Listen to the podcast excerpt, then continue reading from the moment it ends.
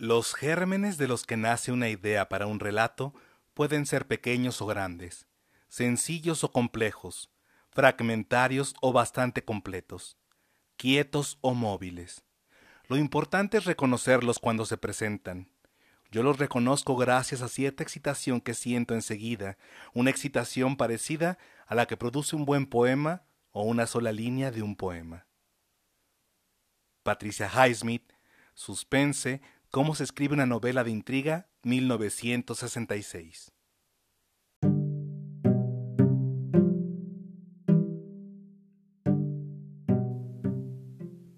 Hola, ¿qué tal mundos posibles? Yo soy Jorge Ursúa, soy profesor de literatura y les doy la bienvenida al cuadragésimo sexto episodio de Cuento Luego Existo, un podcast que tiene la intención de fomentar la lectura de cuentos de diversos autores.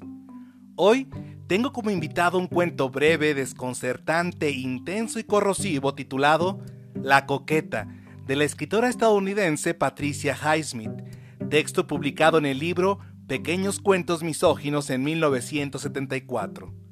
Adentrémonos en las vidas retorcidas de una joven coqueta y sus pretendientes desenfrenados. Pero antes de entrar en materia con el relato, hagamos un breve recorrido por la vida de Mary Patricia Blackman.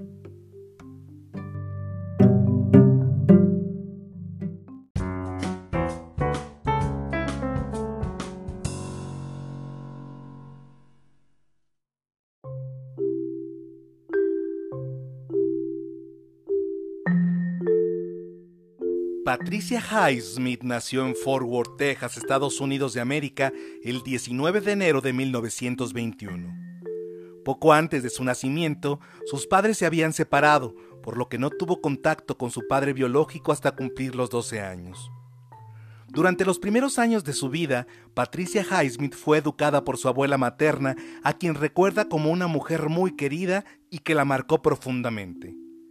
En su libro Suspense, cómo se escribe una novela de intriga de 1966, rememora. Mi abuela murió hace varios años. Yo la quería mucho y ella fue la principal encargada de mi educación hasta que cumplí seis años, ya que mi madre estaba atareada con su trabajo. Mi abuela y yo nos parecíamos poco o nada, aunque por supuesto ella me dio parte de mis huesos y mi sangre y nuestras manos se parecían un poco. Su madre, Mary Coates, se volvió a casar en 1924 con Stanley Highsmith, de quien Patricia tomaría el apellido. En 1927, a la edad de seis años, Patricia se fue a vivir con ellos. Sin embargo, la relación que mantuvo desde pequeña con su familia fue tormentosa y complicada. Según comentó en diferentes entrevistas, su madre intentó abortarla bebiendo aguarrás, hecho que Highsmith nunca superó.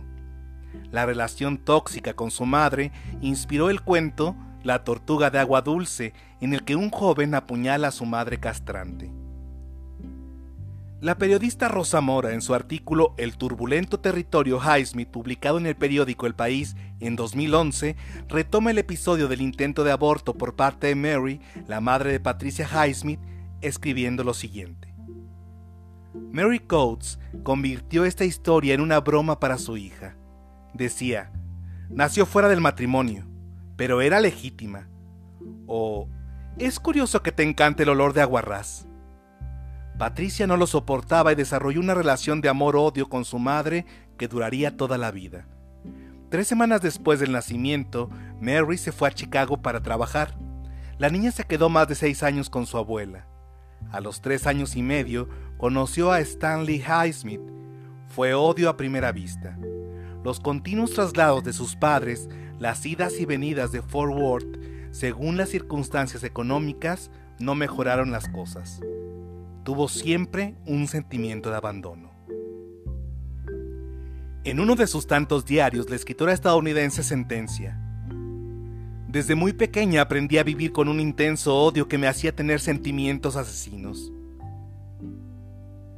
Las inquietudes por la escritura surgieron en la infancia, Highsmith narra. Creo que el primer impulso de escribir lo tuve cuando contaba con nueve años de edad. Mi maestra de gramática me señaló una tarea típicamente penosa, una redacción sobre el tema Cómo pasé las vacaciones de verano. pero el verano en que cumplí nueve años había hecho algo interesante. Mi familia había ido en coche de Nueva York a Texas y durante el viaje habíamos visitado las cavernas interminables.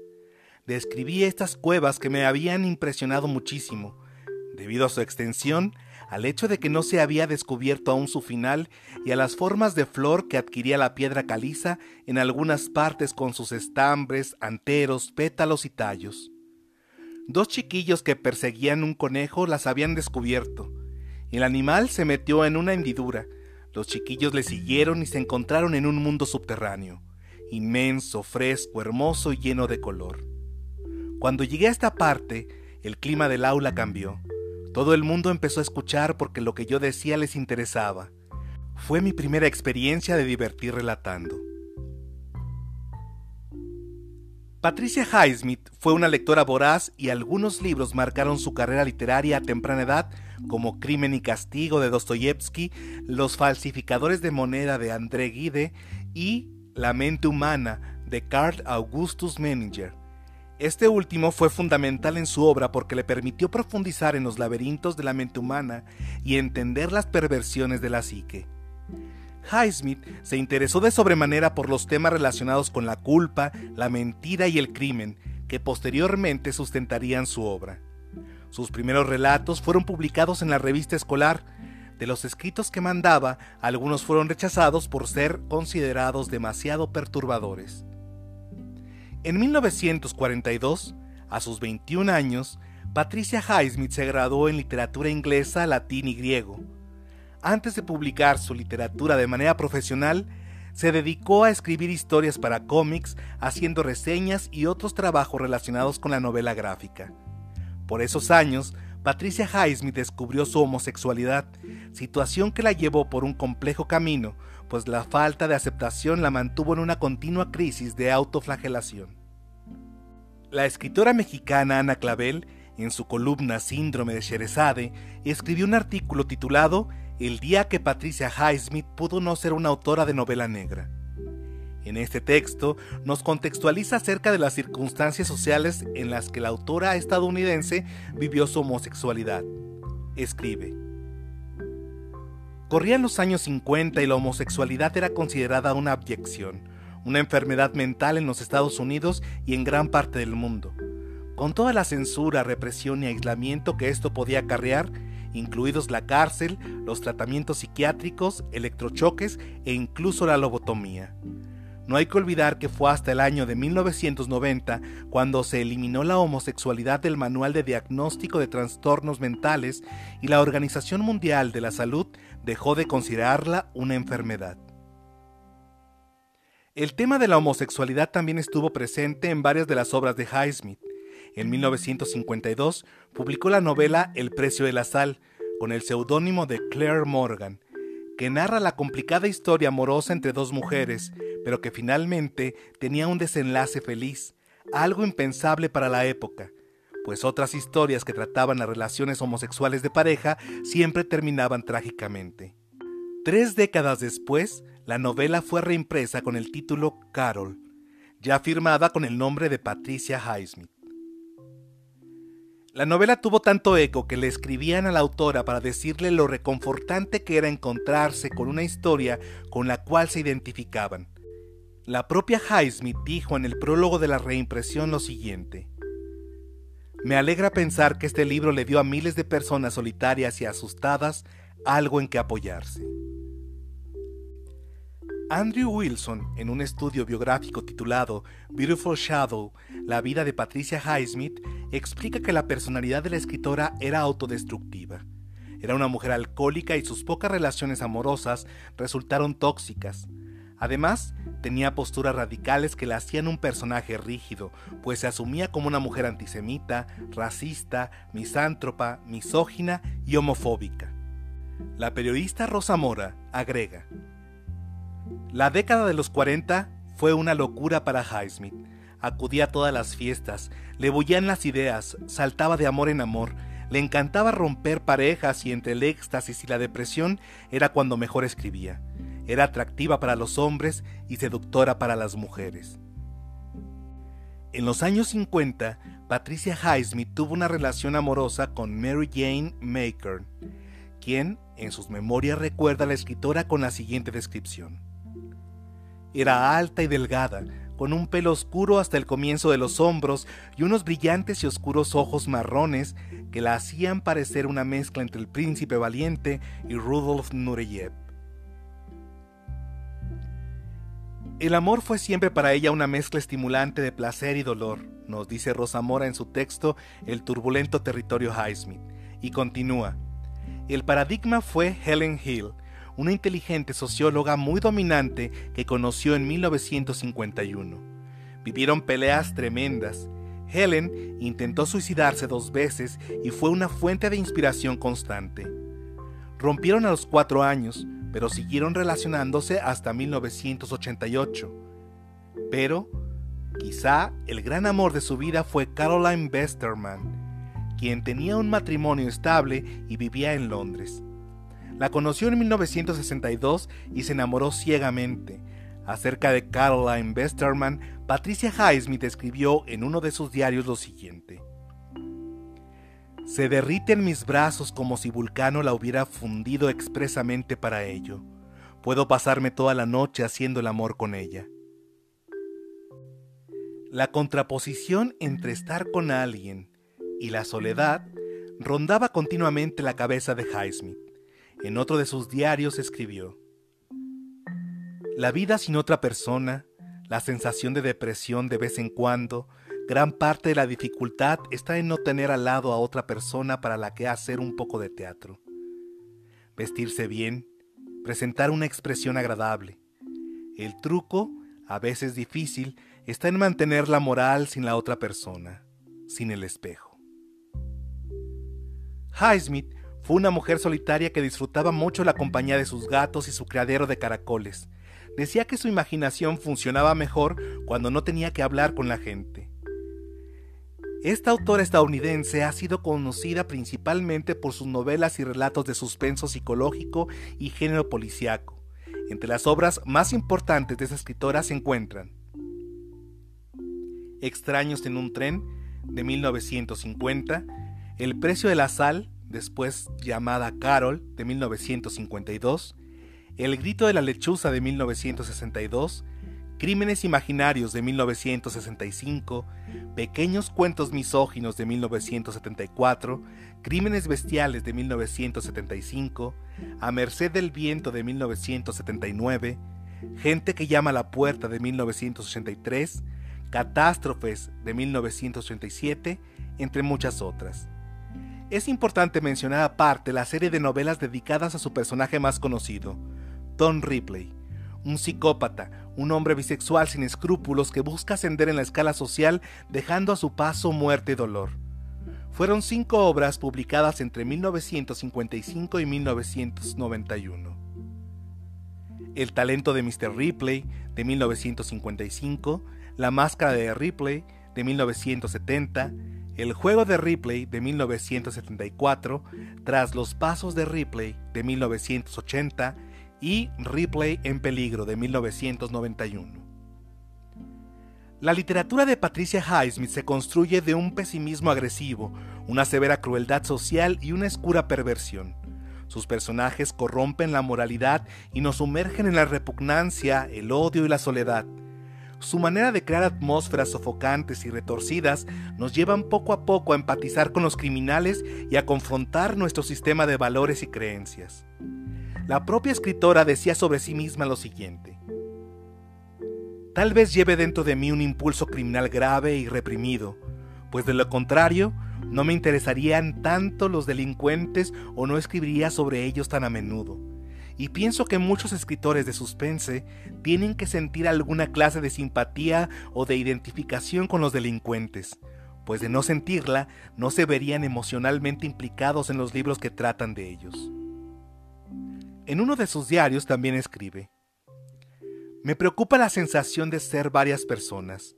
No me sorprendería en absoluto si en mi madurez me volviera esquizofrénica. Creo que tengo algunas tendencias esquizoides que hay que observar. Me asusta la locura que tengo dentro, muy cerca de la superficie. El escritor británico Graham Greene decía que Highsmith era una poeta de la aprehensión, alguien que fue capaz de crear un mundo totalmente propio, claustrofóbico e irracional, en el que uno siempre entraba en una especie de temor a ser herido en lo más íntimo. Pedro García Cuartango, en su artículo Patricia Highsmith y la fascinación por el mal, escribe: Highsmith fue a lo largo de toda su vida una mujer transgresora, que gustaba de provocar a la sociedad bien pensante, al mismo tiempo que se refugiaba en una soledad que se fue acentuando en sus últimos años. Se ha dicho que la autora estadounidense describe al ser humano con la misma frialdad que una araña escribiría sobre las moscas que atrapa en su red. Es cierto, hay algo de inhumano y demoníaco en sus creaciones. Realmente nadie conoció a esta mujer solitaria e introvertida, que se refugiaba en una máscara de hostilidad para huir de la gente. Patricia Highsmith murió en soledad el 4 de febrero de 1995 en Suiza. Está enterrada en el cementerio Tecna en el distrito de Locarno.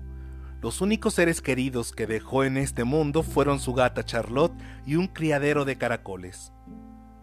Su vida y obra se pueden condensar en una frase que Highsmith dijo en un brindis de Año Nuevo de 1947. Expresó lo siguiente. Brindo por todos los demonios, por todas las lujurias, pasiones, avaricias, envidias, amores, odios, extraños deseos, enemigos reales e imaginarios, por todos los ejércitos de recuerdos contra los que lucho, para que nunca me dejen descansar.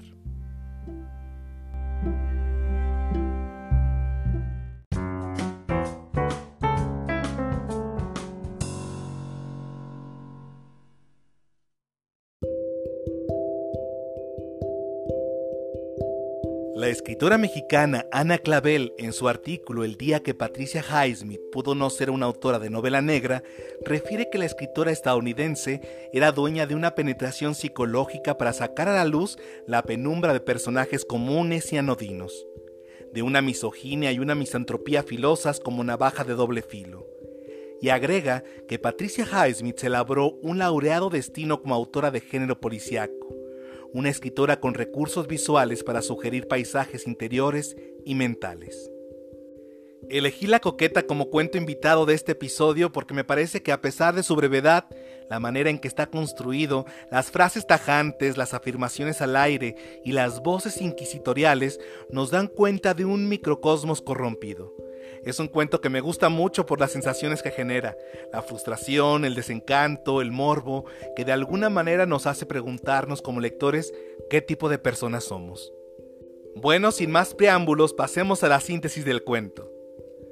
La coqueta narra la historia de Yvonne, una joven mujer que se aprovecha de los hombres para obtener beneficios personales como regalos y atenciones.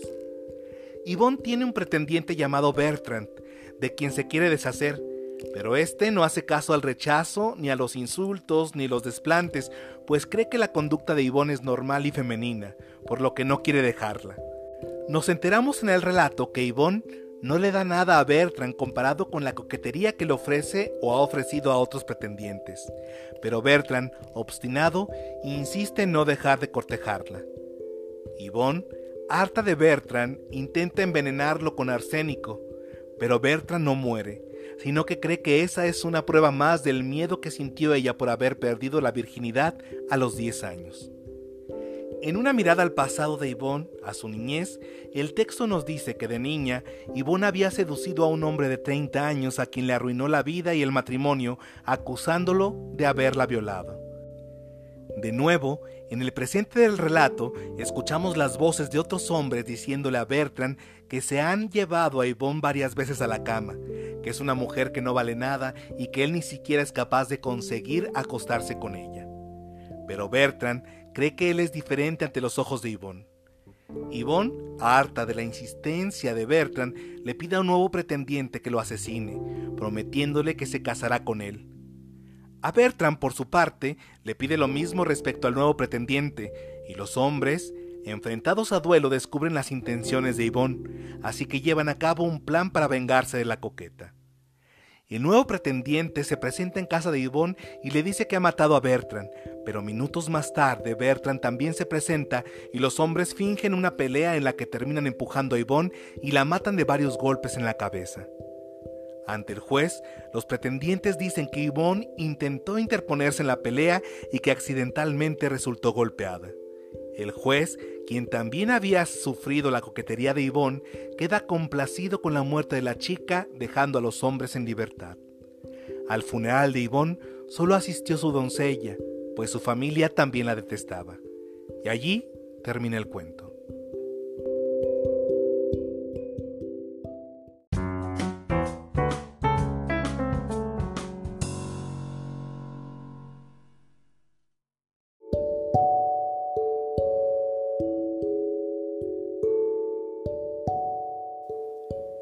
Rafael Narbona, en el artículo El extraño caso de Patricia Highsmith, escribió sobre la autora lo siguiente.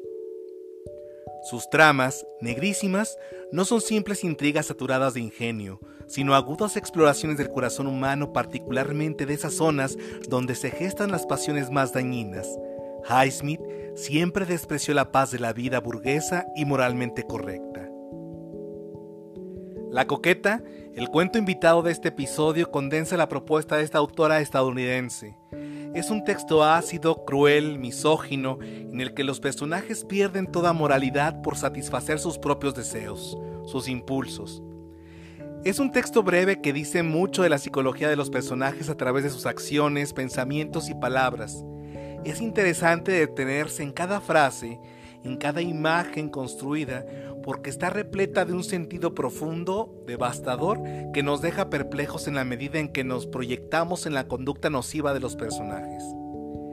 En este comentario quiero centrarme en los indicios, en los marcadores textuales y en los símbolos que hacen de este texto un cuento misógino, término que le da título al libro Pequeños cuentos misóginos del que forma parte el relato La coqueta.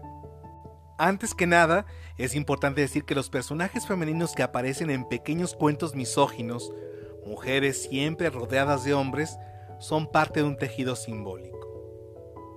Pero en general, todos los personajes, sean del género que sean, demuestran sus perversiones en mayor o menor grado.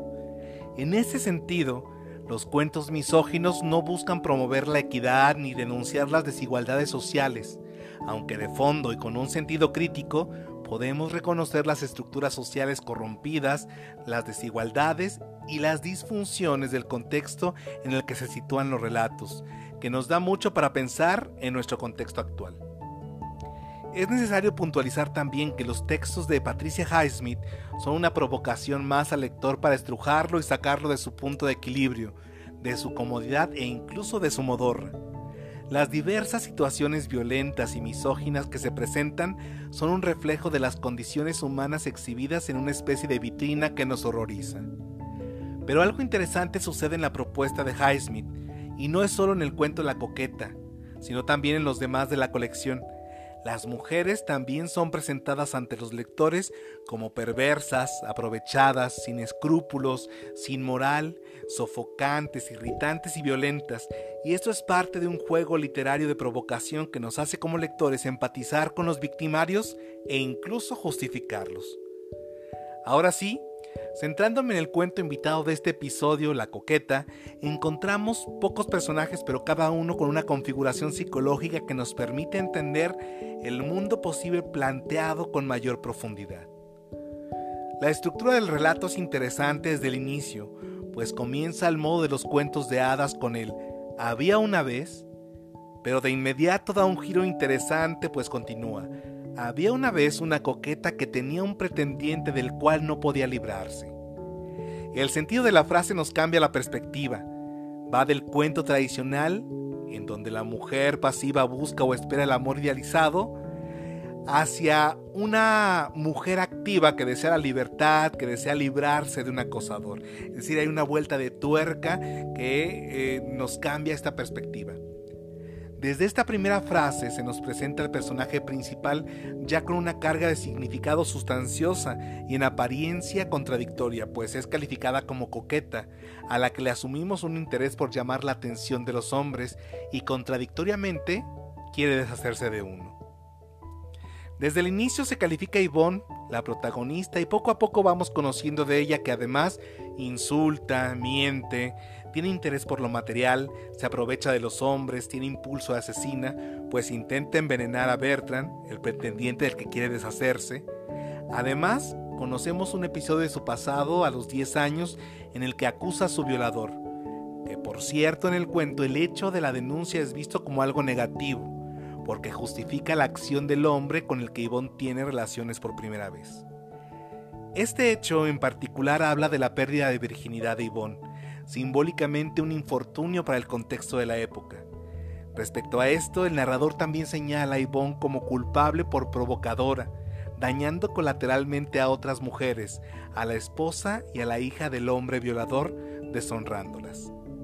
Sabemos también, por el texto, que Yvonne es una incitadora al asesinato. Por tal de deshacerse de Bertrand, utiliza a otro de sus pretendientes con la promesa de matrimonio. Y esto es una promesa muy significativa porque simbólicamente el matrimonio es visto como el fin, la cumbre, la conquista lograda, el contrato terminado, la obtención del premio al que quieren llegar estos dos hombres en particular. En ese sentido, la mujer se cosifica a sí misma y el hombre la cosifica también. Es un objeto de sí misma y de los hombres que la rodean. Al final, tras el asesinato de Yvonne, también descubrimos que era una mujer despreciada por su propia familia, que no tenía respaldo, ni vínculos, ni estructura familiar que la sostuviera, que fue acompañada solamente por su mucama, como si el narrador quisiera encontrar también una justificación a su trágico final. Ahora pasaremos a los personajes masculinos que resultan tan interesantes como despreciables. En una primera lectura del cuento, no nos percatamos de su fuerza ni de su carga tan impactante. Nos quedamos en el simple hecho de la venganza de dos pretendientes hacia la mujer deseada. Pero si consideramos los discursos que los construyen, descubrimos una maquinaria social, cultural, una estructura de pensamiento fortalecida en la verticalidad y la desigualdad. Empecemos con Bertrand, quien es el otro personaje central. De él sabemos desde el inicio que es un pretendiente, un acosador, asume la idea de una conquista, un logro a conseguir. Concibe los roles de género como naturales y hay dos frases que lo evidencian. La primera aparece cuando Bertrand es rechazado por Yvonne y el narrador dice textualmente que Bertrand consideraba que esa conducta era normal y femenina, un exceso de modestia. Es decir, se da a entender que por ser mujer tiende de manera natural al rechazo del hombre por la baja opinión de sí misma como si no lo mereciera, como si no mereciera su amor. La otra frase de Bertrand tiene que ver con otro desplante por parte de Yvonne, quien nos dice el narrador por una vez en su vida dijo la verdad. Pero ante el nuevo rechazo Bertrand no le cree, ni lo acepta porque asume que son, y dice textualmente esto, falsedades de una mujer bonita. Esta frase es un cliché interesantísimo porque asume que la apariencia, desde el canon de belleza, está relacionada con la mentira. Bertrand, desde su psicología, es un hombre obsesivo que pretende dominar y poseer a Ivona como de lugar.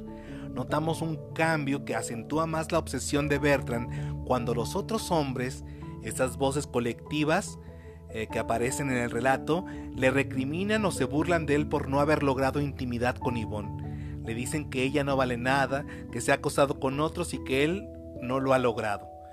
Entonces Bertrand tiene un cambio en su psicología, ahora actúa vengativo y termina asesinando. Este personaje colectivo, que aparece conformado por voces masculinas, resulta también muy significativo porque representan a una colectividad indefinida con la que Yvonne ha tenido algo que ver, es una colectividad que juzga, desprecia y anula a Yvonne. El colectivo expresa que se han divertido con ella. Además dicen, hasta nos la hemos llevado a la cama una o dos veces, haciendo referencia a la cantidad de veces que expresa un grado de logro, de hombría o de masculinidad aparente. Además, le recriminan a Bertrand que él ni siquiera ha conseguido eso, el llevársela a la cama y terminan descalificando a Yvonne como persona diciendo que ella no vale nada. Una sentencia que la anula totalmente como mujer, como ser humano. Es decir, la nada, lo que no existe, lo que no significa. Otro aspecto más dentro de este entramado simbólico de misoginia que presenta el relato es la figura del duelo entre los hombres, entre Bertrand y el nuevo pretendiente de Yvonne. Es interesante porque revela la lucha entre dos fuerzas masculinas por el objeto deseado, por la mujer deseada, como un trofeo a conseguir. Y tras el descubrimiento del engaño de Yvonne, los hombres asumen todavía la idea de un castigo merecido, un castigo desde su visión moral de lo correcto, un castigo que termina en el asesinato. Por último, el personaje del juez exhibe a la autoridad corrupta que actúa por venganza y se aleja de las reglas jurídicas, bajo una autojustificación más bien pasional. Su misoginia está en la venganza desde su posición de poder, pues exonera a los asesinos y el crimen contra Yvonne queda impune. Las leyes en este caso se corrompen por los intereses personales, por las pasiones personales. Incluso el narrador justifica al juez diciendo que era lo bastante sabio como para comprender que no la habrían asesinado si no hubiesen estado ciegamente enamorados de ella.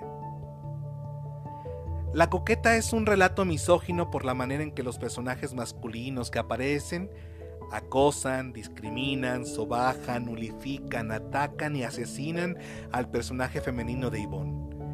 En todo surge una aparente justificación que pretende validar sus acciones. Es un relato misógino porque la figura femenina termina sin el amor de la familia, sin el respeto de los hombres y sin la justicia de las leyes.